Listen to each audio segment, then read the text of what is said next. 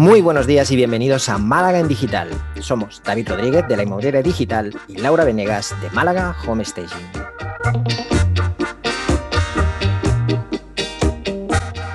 Bienvenidos y bienvenidas al episodio número 45, en el que vamos a hablar sobre si vale la pena empezar o tener o mantener un blog en 2021. ¿No es así, Lau? Así es, David porque lo que necesito reforzar mi idea de que al crear mi web y ahora que quiero empezar con el blog para, para septiembre o para octubre, si realmente vale la pena esto como estrategia de inbound marketing o es que los blogs han muerto. Y creo que tú aquí sí que me puedes ayudar y nos puedes ayudar a todos con algunas ideas. Pues eh, sí, además esta inquietud que tienes tú ahora, que estás precisamente pues, con esa web nueva y que es lógico plantearse si empezar o no un blog. Eh, es verdad que esa idea de que el blog pues, es algo ya pasado, pues la escucho bastante a menudo, no obstante, la escucho por parte de personas que están todo el día buscando información en, Google, en Internet. a veces pues no nos damos un poco, no, nos acabamos de dar cuenta, ¿no? Y sí que es verdad que un blog lleva trabajo. Entonces, pues bueno, vale la pena pensárselo bien antes de empezar. Eh, para no iniciar y hacer a lo mejor tres, cuatro artículos, no volver a hacer nunca ninguno más o hacer uno cada, cada siete meses que tampoco es eh, algo demasiado efectivo y que, no encaja muy bien con lo que sería una estrategia de inbound marketing o, una manera de llevar un blog de una forma eficaz y, eficiente, ¿no? Claro, eso, es lo que me pasa, ¿no? Al final es un compromiso a largo plazo y tengo que estar muy convencida de que lo quiero llevar adelante. Eh, ¿Y cómo hacerlo? Entonces, ¿tú qué crees? ¿Que todavía podemos hacerlo? ¿Y, y qué razones crees que hay para hoy hacer un blog? Mira, yo, creo que hay muchísimas razones para hacerlo. O sea, yo soy pro blog. Quienes me siguen en redes sociales saben que para mí el blog es una parte muy importante de mi estrategia y también eh, es algo que aplico bastante con mis clientes porque sé que funciona a medio, largo plazo, incluso a corto plazo puede llegar a funcionar y apuesto mucho por ello. Entonces, para intentar hacerlo sencillo, para no liarnos demasiado, he intentado resumir lo que son las tres razones más importantes o más relevantes por las que creo que sigue valiendo mucho la pena tener un blog, trabajar en un blog en 2021, ¿vale? Y si te parece bien, pues empiezo por la primera. Voy a empezar por una que yo sé que tenemos varios oyentes que son del sector inmobiliario. En tu caso, por ejemplo, estás muy vinculada al sector inmobiliario, pero bueno, que son, es una razón que también sirve para cualquier otro sector, para cualquier otro tipo de emprendedor que se dedique a lo que sea. Y es que un blog la información que nosotros podemos generar a través de un blog tiene interés. Y tiene interés porque Google sigue siendo un buscador tremendamente utilizado, porque para muchas personas eh, a la hora de buscar cualquier tipo de información acerca de una pregunta, de una duda, en el caso inmobiliario, por ejemplo, de una ley, de un proceso, de cualquier cosa que nos podamos preguntar, Google sigue siendo, bueno, Google y otros buscadores, pero Google como es el principal, pues vamos a hablar más de él, Google sigue siendo nuestro refugio, allá donde vamos a buscar información, el buscador funciona muy bien, preguntamos lo que queremos saber y lo que nos viene, lo que nos devuelve Google, suele ser eh, artículos, suele ser información a través de blogs de empresas o de personas especializadas en una determinada materia. ¿no? Entonces, la primera clave por la que, o la primera razón por la cual yo creo que un blog merece mucho la pena todavía es porque todavía hay interés y porque todavía se busca información de esta manera. ¿Vale? En el caso del sector inmobiliario, para ser un poquito más específicos, eh, sobre todo en tu caso, pues porque hay muchas búsquedas sobre temas de leyes, por ejemplo, leyes relacionadas con el tema de la vivienda, eh, sobre normativas locales, ¿vale? Normativas que solo afectan a determinadas zonas, poblaciones, que al final, por ejemplo, es donde estaría tu cliente objetivo. Eh, temas sobre impuestos. Y todos estos temas si nosotros es cierto que podemos encontrar información oficial en Internet, está tremendamente mal explicada. Está explicada, mm, bueno, hay que tener un máster para entender muchas veces eh, toda esa información, ¿no? Desde que nos viene de canales oficiales. Entonces nosotros podemos ahí hacer de traductores, posicionarnos como expertos y al mismo tiempo estar ayudando a otros a resolver una duda, a resolver un problema. Bueno, en eso, por supuesto, tienes toda la razón del mundo, pero ahí mi temor eh, con este tema siempre es cómo hago para no caer por debajo de Fotocasa Idealista. O sea, todas las otras grandes empresas que están también escribiendo artículos sobre la misma temática, porque al final lo que vamos a hacer es, todos vamos a buscar eh, a ver qué, qué, necesita saber la gente para dar esa información. Entonces, además de crear un contenido original, ¿cómo hacemos para competir un poco con todos esos otros blogs que estarán, bueno, vamos, que tienen gente ahí atrás haciéndole SEO y, y posicionándolo mucho mejor que quizás uno que recién empieza, ¿no? Vale, esto ya entramos dentro de lo que sería un poco la parte técnica de un blog y lo que es el posicionamiento, ¿no? Que, Sin no meternos mucho, sí. Nos daría, nos daría para siete episodios probablemente. Pero sí que es verdad que dentro de lo que es el posicionamiento, solemos distinguir entre dos tipos de temáticas, que son las más genéricas y las más concretas. A las más genéricas eh, van siempre relacionadas con lo que llamamos una palabra clave corta, ¿vale? Que se puede ser, por ejemplo, vender piso, comprar piso, comprar zapatos, eh, todo este tipo de palabras que son muy cortas, que mucha gente las busca y para las que realmente pues las páginas más grandes, los blogs más relevantes siempre van a tener ventaja. Pero después tenemos otro tipo de palabras más largas que atienden a, consultas mucho más específicas, que tienen un público menor, pero que también quizás es un público que nos interesa más porque primero va a ser mucho más fácil llegar a él y segundo, pues vamos nosotros a responder a esa pregunta en concreto, no a una pregunta muy genérica. Y en el caso de, eh, por ejemplo, vosotros, podría ser cómo eh, vender un piso que tiene una determinada eh, peculiaridad en Málaga. ¿Por qué? Porque vosotros estáis en Málaga, porque vosotros trabajáis con un cliente que está localizado allí y porque probablemente en Málaga hayan cosas particulares que no pasan en otras zonas. ¿vale? Ya te hablo a nivel de impuestos, ya te hablo a nivel de normativas, etcétera, etcétera, etcétera. Entonces tenemos que intentar encontrar esas temáticas más concretas porque ni Fotocasa, ni Idealista, ni todos estos grandes portales, grandes estos blogs las están trabajando, porque ellos trabajan palabras mucho más genéricas que tienen un tráfico mucho mayor, pero también tienen la ventaja de ser, pues porque llevan muchos años y porque por otros motivos técnicos, pues blogs más relevantes. Muy bien, pues me parece estupendo. Habrá que buscar esas pequeñas ideas para, para posicionarnos a nivel local. Eh, y bueno, ¿cuál es la segunda razón entonces, David? Pues mira, eh, una de las razones que más o menos ya le hemos introducido es el tema del posicionamiento. ¿Por qué? No tanto porque te vayas a posicionar o no, sino porque si te posicionas, que no todos los artículos que vas a escribir se van a posicionar, ojalá fuera así, pero no suele ser así, te vas a posicionar por mucho tiempo. ¿Qué quiere decir eso?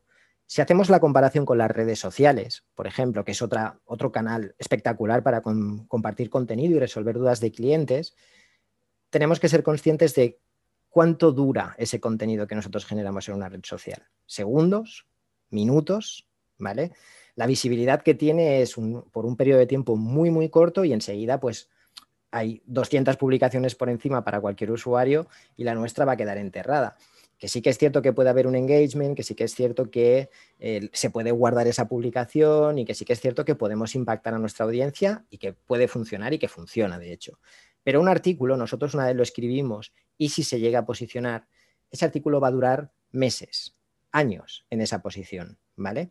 Si es un artículo bueno, y por ejemplo, esto pasa, artículos eh, hay artículos que incluso generan clientes porque son personas que ven que tú sabes de lo que estás hablando, porque estás resolviendo una duda que tienen y al final están dentro de tu web y es muy fácil que hagan clic en un botón para ver pues, cómo trabajáis o cómo realmente cuál es vuestro servicio. Eh, ese, esa pequeña herramienta, ese instrumento para llegar a clientes y para conseguir que se acaben, bueno, para llegar a potenciales clientes y que se hagan convirtiendo en clientes, puede estar ahí posicionado muchísimo tiempo, ¿vale? Y además, vosotros creáis un contenido y creáis un contenido sobre una ley, sobre un impuesto, sobre una situación particular, sobre algo que tiene un determinado contexto en el tiempo y en el, en el lugar. Ese mismo artículo lo podéis ir actualizando, ¿vale? Lo podéis ir actualizando a lo largo del tiempo. Si algo cambia, no hace falta que hagáis un artículo nuevo. Podéis coger ese mismo artículo y actualizarlo. Y que, por cierto, esta técnica a Google le gusta mucho y ese eh, coger y hacer que nuestro contenido siempre esté actualizado es sin duda una buena estrategia para que se posicione mejor y para que aguante más tiempo posicionado. Claro, al final eh, es, lo que dices, ¿no? Una vez que se posiciona dura más tiempo, en cambio en redes sociales es muy efímero ese contenido. Consumimos, no consumimos, irán a visitar nuestra página web o no, pero el contenido ya pasó en una semana, nadie se acuerda que, habíamos puesto o incluso es muy difícil ir a buscar atrás, ¿no? Ah, ese post que leí de quién sería que había puesto esto que me interesaba. En cambio, en un, a Google le preguntas cuál es la mejor zona de Málaga para invertir y, te lo, y va a encontrar algo que, está, que esté bien posicionado y seguramente va a durar. Eh, si a mí lo que me asusta, exactamente una cosa así, ¿no? Sería, a mí lo que me, lo que me asusta, que me acuerdo que me lo dijiste también hace unos meses, de hay que actualizar los blogs, eh, los, artículos del blog. Ahí ya me entró un paro cardíaco más o menos, pero luego pensándolo bien y meditándolo digo, bueno, es mucho más fácil actualizar eh, un artículo bien posicionado que escribir uno nuevo y que se posicione también. O sea que al final también a nivel esfuerzo es mucho más fácil de mantener o, o lo que sería a nivel de redes sociales repostear alguna cosa que te haya resultado, que haya tenido muchas visitas, pues el impacto sigue siendo de días, en cambio un blog te va, te va a durar eso, te puede durar meses o incluso años y sigue siendo relevante. Lo interesante es escribir ¿no? contenido original y útil. No, no, interesante e imprescindible. Es decir, a día de hoy Google es capaz de detectar si nos estamos copiando o no en un 10%, en un 20%, en un 30% de otro contenido y no, no es algo que, digamos, nos vaya a ayudar a, posicionarnos. Eh, yo os, puedo contar, te puedo contar, Lau, el ejemplo de un cliente donde ahora mismo pues, estamos trabajando esa estrategia de actualizar eh, artículos. ¿vale? Empezamos escribiendo unos dos artículos mensuales y ese blog, pues, eh, ahora mismo debe tener unos 100, ciento y pico artículos. muchos de esos artículos se han posicionado muy bien y le llevan miles de visitas cada mes. ¿vale? Eh, ahora mismo la estrategia que estamos siguiendo es diferente.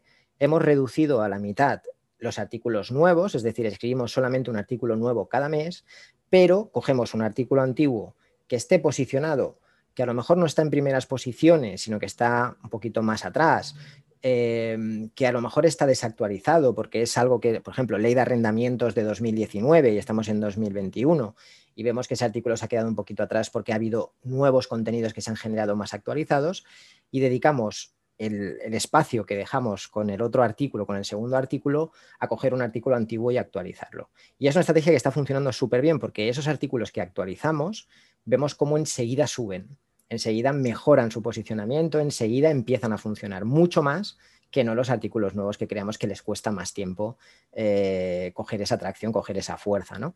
Entonces, es, todo planificarlo a medio largo plazo. El blog no es algo inmediato, para eso tenéis las redes sociales, para eso tenéis publicidad, etc. El blog es ir sembrando, ir sembrando semillitas en Google, algunas florecerán muy bien, otras no florecerán tan bien, podréis más tarde mejorar las que están un poquito más, las que van un poquito más cojas, potenciar las que están bien posicionadas para que todavía se posicionen mejor e ir construyendo esa, esa herramienta, digamos, que os dé vuestro propio espacio en Google y también que os dé vuestro propio tono, porque al final pensar que una de las claves, o para mí una de las cosas más importantes, es que escribáis los artículos de forma que representen vuestro tono, vuestra, vuestra identidad, ¿no? que sean un refuerzo también de vuestra marca. Total, totalmente de acuerdo. Eso, eso es cierto, si uno ya, bueno, si ya es difícil encontrar tu voz en redes sociales y tal, en un blog que vas a escribir, que era otro de, de mis temores, digo, bueno, pues si tengo que escribir dos blogs, pues, dos artículos por semana o tal, es una presión altísima. Tú ahora me dices que, eh, bueno, tienes un cliente que escribe solo dos por mes, digo, bueno, mucho más llevadero hacer uno o dos por mes y que tampoco pasa nada. En cambio, si en redes sociales eh, voy cambiando el tono todo el tiempo, encima dejo de publicar un mes o eh, hago una publicación al mes, pues tampoco repercute mucho. Y aunque el blog tarde muchísimo tiempo, quizás no lleve tiempo mantenernos y posicionarnos como expertos, pues llegará el momento que sí, que sí valga y que te quede dure ahí un tiempo. Las redes sociales en, en otro sentido son más injustas, ¿no? Pues si no estás, desapareces y cuando vuelves también tienes que hacer un trabajo de reinserción. Total. Bueno, de hecho, acuérdate que lo hablamos no hace mucho con, con Ana Rufián, cuando estábamos hablando de oratoria, que dijo, oye, yo a mis clientes les digo, vamos a grabar un vídeo de YouTube al mes porque empiezas como muy fuerte, ¿no? Voy a grabar un vídeo de YouTube cada semana o cada día o lo que sea, y al final te acabas quemando, como los resultados no son inmediatos, lo acabas dejando, te cansas, te surgen imprevistos, no puedes. Entonces es interesante marcarse objetivos eh, reales que creamos que vamos a poder cumplir. En el caso del blog, yo con este cliente trabajaba en dos artículos mensuales, pero porque se podían hacer. Pero si tú ves que no vas a llegar o ves que te va a suponer un, un, gran agobio, pues a lo mejor puedes hacer un artículo cada mes, pero comprométete a hacer un artículo cada mes. ¿vale? En la inmobiliaria digital, por ejemplo, tenéis un artículo nuevo cada semana. Y es así desde hace, bueno, pues desde antes incluso de que la inmobiliaria digital casi existiera. Eh, pero porque yo sé que puedo cumplir con ese compromiso de un artículo semanal, ¿vale? Entonces, si yo viera que no, pues tendría que cambiar esa frecuencia. Por eso lo importante es que os, sentéis un momento y digáis, vale, ¿cuánto de verdad puedo dedicar yo al blog? ¿Puedo cumplir con un objetivo de un artículo al mes? Vale, pues a lo mejor para tener esos 40, eh, 50 artículos bien hechos, bien colocados en Google y demás, pues voy a tardar el doble que alguien que pueda escribir dos artículos mensuales. Pues bueno, ya sabes que tu blog no va a ser una estrategia a corto plazo, sino que va a ser a más largo plazo y tendrás que enfocarte en otras cosas para ahora, ¿no? Pero sí que mientras tanto, pues ir trabajando paralelamente el blog. Entonces, comprometeros con algo que podáis cumplir y sobre todo tomároslo de una forma que digas, bueno, pues mira, voy a escribir el blog, me pongo mi cafetito o yo qué sé, o mi Fanta o lo que os guste, me, pongo mirando a la ventana, no sé, generar un ambiente en el que escribir el blog sea algo agradable, porque si no, también, bueno, a los tres o cuatro meses vais a estar hasta las narices del artículo, se os va a, se os va a atragantar, aunque sea un artículo al mes y lo vais a dejar. Sí, bueno, eso es verdad, ¿eh? que yo empecé los domingos por la mañana, que eran los días que tenía tranquilos, hijo, uno por semana los domingos por la mañana y me duró cuatro domingos. Y, ahí quedó, pero dijo, no voy a lanzar el blog hasta que no tenga unos 10 o 12 artículos para estar tranquila, no sé si mm. luego los quiero retocar o lo que sea. También esos son mis, eran mis expectativas con el blog. Y digo, bueno, ahora me lo tengo que tomar de otra manera o tengo que poner otro horario más productivo que los domingos quizás para continuarlos. en fin. Yo escribo en domingo y el domingo es, si no estás acostumbrado, el domingo es duro porque el domingo siempre sale en planes. Exacto. y esa estrategia que tú has propuesto me parece genial. Es decir, si estáis empezando, si, si, bueno, aunque no estéis empezando, que tengáis el blog y con tres artículos escritos de 2016, no importa. Eh, si os estáis planteando empezar a escribir de una forma eh, constante en vuestro blog, la idea de tener 5, 6, 7 artículos antes de empezar, ya no es porque vaya a ser mejor o peor, sino porque os puede dar la tranquilidad de decir, oye, mira, tengo esto guardado, si una semana no puedo, pues tengo de qué tirar, ¿no? No, no, no me voy a quedar sin artículo y os va a dar tranquilidad. ¿Vale? Os va a dar cierta tranquilidad y cierto oxígeno para saber que siempre tenéis contenido listo para, para publicar. Es una muy buena idea. Bueno, me alegro. Esperemos que no mueran eso, ¿no? Que, que los 20 mueran ahí. Vamos a ver cómo va, luego ya te contaré. Y David, ¿cuál es la tercera razón entonces para tener un blog en 2021? Pues mira, la, la tercera razón es porque posicionarse en Google, no digo con el blog, sino posicionar nuestra página, nuestra página de inicio, eh, esa página de un servicio que nos interesa que esté ahí en Google, cuando alguien busca, pues oye, ¿cómo vender piso en? O de cualquier otro sector, ya digo, ¿eh? de cómo zapatos en Barcelona o tienda de caramelos, lo que sea, no importa el sector. Para posicionarse por nuestras páginas, el hecho de tener un blog y tener contenido en la web, además de esas páginas de servicios o de esas páginas donde ofrecemos lo que hacemos y donde contamos pues, las, virtudes y maravillas de nuestro servicio, de nuestro producto, tener contenido nos va a ayudar. ¿Vale? Va a impactar positivamente en que otras páginas se posicionen, no solo en que los artículos se posicionen, sino en que otras páginas de la web se posicionen. Em, Internet es contenido y esto lo tenemos que tener muy en cuenta. Internet, más que un tablón de anuncios, es una red donde hay de todo. Hay páginas que ofrecen servicios y productos, pero también hay muchísimo contenido. Si nosotros colaboramos en la creación de ese contenido, eso va a repercutir siempre positivamente en que el resto de nuestra página, el resto de páginas de nuestra web se acaben posicionando mucho mejor. Sí, al final eh, Google es inteligente si uno trabaja para, para ello, para él te va a ayudar ¿no? a posicionar desde ese lado. Esa técnica también favorece, bueno, la creación de contenidos en redes y todos funcionan un poquito así, ¿no? Si tú me das, pues yo te ayudo con todo, con todo lo que haces y está muy bien. Pues me parece muy interesante. Eh, voy a retomar mi idea del blog y voy a ver si la saco adelante. Eh, ya lo digo, para octubre quizás, eh, que esté ya toda la página nueva creada y, que yo ya tenga mis artículos ahí de, en la recámara, ¿no? Para no ir con estrés ni prisas, que luego uno se va perdiendo. Son tantas cosas para llevar al día que, que uno al final se termina estresando. No, no, desde luego. O sea, planteároslo con, mucha calma, intentar disfrutar del proceso, sobre todo, lado, intenta tomarte el escribir el artículo de una forma, pues de algo que te, te guste, de algo que, disfrutes haciendo, que, estás compartiendo algo que es tu día a día, que es tu trabajo y lo estás haciendo pues para que otra persona pues lo pueda también ver y lo pueda conocer, ¿no? Lau, tú te dedicas al home staging, home staging es todavía algo pues desconocido para mucha gente eh, bueno, pues es interesante planteárselo desde esa forma. No lo hago para posicionarme, no lo hago para conseguir visitas, no lo hago para, que mi marca crezca, lo hago porque hay muchas personas que no lo conocen y yo aporto mi granito de arena para hacerlo más visible, para que sea más conocido. ¿no? Yo intento siempre planteármelo de esa forma para no entrar en esa presión de, oye, lo tengo que hacer para conseguir resultados, que al final, obvio, los resultados si lo hacemos bien van a llegar, pero que lo hagamos con un espíritu un poquito más de generosidad y de hacerlo porque nos gusta y porque creemos en lo que hacemos y queremos compartirlo con, los demás. Totalmente de acuerdo. Pues si te parece bien, pasamos al cierre y nos cuentas qué libro nos has traído hoy, que seguro va a ser muy útil.